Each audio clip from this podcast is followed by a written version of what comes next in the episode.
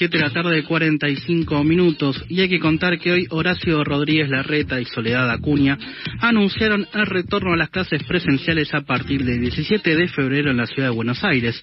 El gobierno, el jefe de gobierno y la ministra de Educación dijeron que habrá testeos a docentes cada dos semanas, por ejemplo. Además, delegó a directivos escolares los planes para reorganizar los espacios para garantizar las clases con distanciamiento. Para hablar de lo de la que fue la presentación de hoy del inicio de las clases, estamos comunicados con Mariana Escayo, la secretaria general de la DEMIS. Mariana, ¿nos escuchás aquí? Norman, Facundo y Guadalupe, te saludamos. Hola, ¿qué tal? Buenas tardes, ¿cómo andas? Contanos tu opinión sobre el anuncio que hizo hoy Horacio Rodríguez Larreta de empezar a arrancar las clases el 17 de febrero. Bueno, a ver, parece, como viene sucediendo en los anuncios de tanto de la reta como de la ministra Cuña, más un anuncio de tipo propagandístico que de una situación real. Eh, y por otro lado, lleno de vaguedades, ¿no? El gobierno viene haciendo anuncios, declaraciones de manera general, pero no se niega a discutir en detalle qué es lo que tienen pensado para la vuelta a una presencialidad segura. ¿Las clases pueden eh, arrancar con esta segunda ola inminente? Mira, eh, hay varias cuestiones que tener en cuenta. Sin duda, eh, la situación epidemiológica es una, y de acuerdo a eso, efectivamente, cuál es el protocolo que se pretende aplicar. nosotros consideramos que tenemos que evaluar un posible escenario eh, de modalidad mixta, ¿no? Donde haya durante este año este, eh, momentos de virtualidad y momentos de presencialidad cuando se pueda. Para eso, obviamente, lo que hace falta es recursos. Por un lado, lo que no ha garantizado el gobierno de la ciudad durante todo el año pasado, que fueron computadoras y conectividad, eh, y por otro lado también docentes, ¿no? Para poder sostener esta posible modalidad dual, porque un mismo docente no va a poder sostener eh, las dos cosas. Mariana, ¿cómo estás? Facundo te saluda. Eh, ¿Todas las escuelas pueden respetar eh, los protocolos de higiene y distanciamiento que está proponiendo el gobierno de la ciudad? Es yo insisto en que no hay protocolo, ¿eh? El gobierno no ha presentado protocolo. Hoy lo que está proponiendo... Hay cuatro páginas, ¿no?, de, del plan, tengo entendido, que nos más se, se llegaron a conocer. Claro, pero eso, digo, está bien lejos de lo que ha sido el, protocolo, por ejemplo, que ha presentado el mismo gobierno en octubre, eh, donde estaba bien claro cuáles eran las cuestiones que había que tener en cuenta para eh, una posible presencialidad. Y, estamos hablando de que en octubre, con muchísimo menor cantidad de casos, por ejemplo, estaba bien claro que las burbujas tenían que ser de ocho. Burbujas que, por otro lado, fracasaron porque las familias no confiaron en eh, este plan que estaba presentando el gobierno. Hoy el gobierno habla de burbujas de 20. En realidad es una mentira el término burbuja, porque, digamos, 20 o 30, de lo que esté conformado el grupo. Y además no garantiza que un mismo docente no pueda estar en más de una burbuja. Esto es complicado en nivel primario o en jardín, pero es gravísimo en nivel secundario, donde un mismo profesor está quizás con 150 o 200 alumnos durante toda una jornada. Multiplica eso por los cinco días de la semana, realmente es un escenario de mucho riesgo para ese docente, pero también de un potencial contagiador, ¿no es cierto?, de, de sus propios estudiantes. Así que digo, sí, eh, respondiendo a la pregunta, es muy difícil pensar en un escenario donde vuelvan todos los grupos eh, de manera simultánea, horario completo, que es lo que está presentando el gobierno de la Ciudad de Buenos Aires y que no contempla además esto que te digo, ni siquiera algo mínimo como es grupos reducidos y ventilación eh, adecuada para garantizar que no haya contagios. ¿Qué tal? Mariana Guadalupe te saluda eh, y quería preguntarte sobre este falso debate que suelen proponer entre quienes quieren y no tener clases presenciales, quienes sí quieren y generalmente aparece la persecución a los docentes y específicamente a los gremios, ¿no? Sí, por un lado, además, además de, eso, ¿no? Se adueñan de la voz de las familias. Eh, claro. En nombre de distintas ONGs, y, grupos incluso empresariales que están vinculados con organismos internacionales de crédito se toman de ahí para eh, decir que ellos son la voz de la familia, cuando en realidad eh, las familias de las escuelas también están muy preocupadas.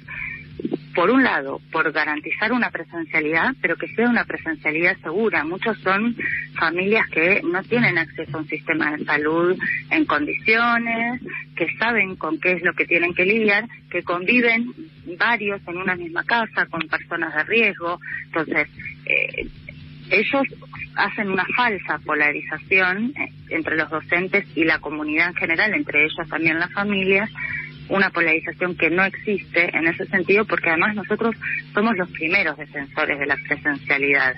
Primero reivindicándola como espacio pedagógico de aprendizaje. Mm, digamos, mm, uno de los primeros eh, alertas que nosotros hicimos en el 2020 fue que no se aproveche esto para que después eh, instalen la virtualidad dentro de las escuelas, porque nosotros valoramos la presencialidad como instancia de aprendizaje. Pero además, a nivel laboral, ha sido de una sobrecarga el año pasado. Eh, la mayoría de nosotras somos mujeres con hijos a cargo y sostener eh, la virtualidad hasta cualquier hora de la noche contestando mensajes, atendiendo a las familias, ha sido, te digo, mucho más complicado que lo presencial. A eso sumémosle que es el terreno donde nos sentimos más cómodos porque lo que sabemos hacer es trabajar en el marco de la presencialidad. Entonces, sin dudas, es un falso debate. Nosotros queremos la presencialidad, pero queremos una presencialidad en condiciones.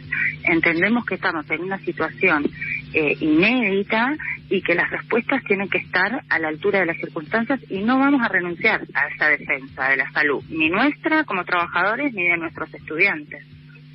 En esa línea quería preguntarte si les dieron alguna respuesta sobre estas potenciales burbujas que dicen hacer, cómo es el tema de la contaminación cruzada, porque como bien sabemos hay muchas chicas que van les hermanes a la escuela y van a distintos cursos, o sea que se estarían cruzando distintas familias en distintos grados. ¿Eso hay una respuesta de parte del gobierno?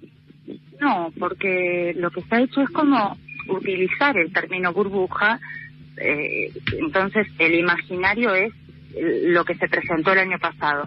Sin embargo, lo que es un relajamiento total de eso. Más bien tendríamos que fijarnos en lo que pasó este hoy está pasando eh, en las colonias de verano, ¿no? Donde eh, los mismos profesores han exigido más cantidad de micros para poder garantizar los distanciamientos durante los traslados y demás, y el gobierno no lo hará garantizado. Entonces tampoco nos da respuesta en este sentido. Eh, y, sin duda el problema de lo que vos decís se multiplica cuando hablamos del problema del transporte. Eh, entonces, un chico que viaja en transporte público, está en contacto con un montón de personas que además se supone que en transporte público viajamos los esenciales. Se supone, digo, porque están llenos los trenes y los colectivos, ¿no? Eh, ese chico llega a la escuela, está en, grupo con una en contacto con una burbuja, vuelve a su casa, está en contacto con sus hermanos, que a su vez al otro día van a estar en contacto con otras burbujas. Digo, es muy difícil, la verdad, pensar que esto no, no va a generar un efecto multiplicador de casos. Mucho más si no tenemos reglas claras donde pararnos. Y la verdad es que lo que hemos escuchado hasta ahora es una improvisación tras otra. De hecho, hasta hace una semana estaban diciendo que volvían todos los grupos eh, de manera completa y hoy ya están hablando de escalonar un poco ese regreso. Entonces, eh, a 20 días de, la vuelta, eh, es muy responsable que se esté manejando de esta manera cuando es el segundo año que, de pandemia, ¿no? El año pasado llegamos a tener apenas 10 días de clase presenciales, ¿no? Claro. Mariana, ¿y desde el gobierno nacional qué respuesta ves que están dando o están dejando que cada municipio de cada provincia se maneje por su cuenta? Mira, nosotros somos muy críticos en ese sentido porque también entendemos que de alguna manera en medio de un año electoral eh, los distintos gobiernos están usando la educación eh, ahí como terreno de disputa y todos hacen declaraciones a favor de la presencialidad, pero en ese punto tampoco ni Trota ni Fernández cuando hablaron dieron precisiones de cómo se va a llevar adelante esa presencialidad. Entonces, eh, somos muy críticos también en ese sentido y entendemos que que, que se está tomando el tema con mucha liviandad cuando es algo muy sensible para la sociedad, para las familias que están exigiendo la, presencialidad y para los docentes que vamos a estar ahí poniendo el cuerpo. Mariana, te muchísimo la comunicación con FM La Tribu y vamos a estar pendientes de lo que pasa en los próximos 20 días. Muchas gracias a ustedes, ¿eh? a disposición. Estábamos comunicados con Mariana Escayola, secretaria general de ADEMIS, porque hoy Horacio Rodríguez Larreta dijo que van a volver las clases presenciales y esta falsa discusión entre los gremialistas no quieren trabajar, no quieren volver a las clases, Escuchen a Mariana hoy en una discusión que tuvo con el periodista Siete Case, Reinaldo Siete Case, donde él la acusa a ella o a ellos, a los directivos de ADEMIS, a los gremialistas de ADEMIS, de decir, ustedes no quieren volver a, las, a las clases. Es falsamente, la escuchamos a Mariana decir que ellos sí quieren volver a las clases. Vamos a escuchar algo de música y después nos vamos despidiendo hasta la semana que viene.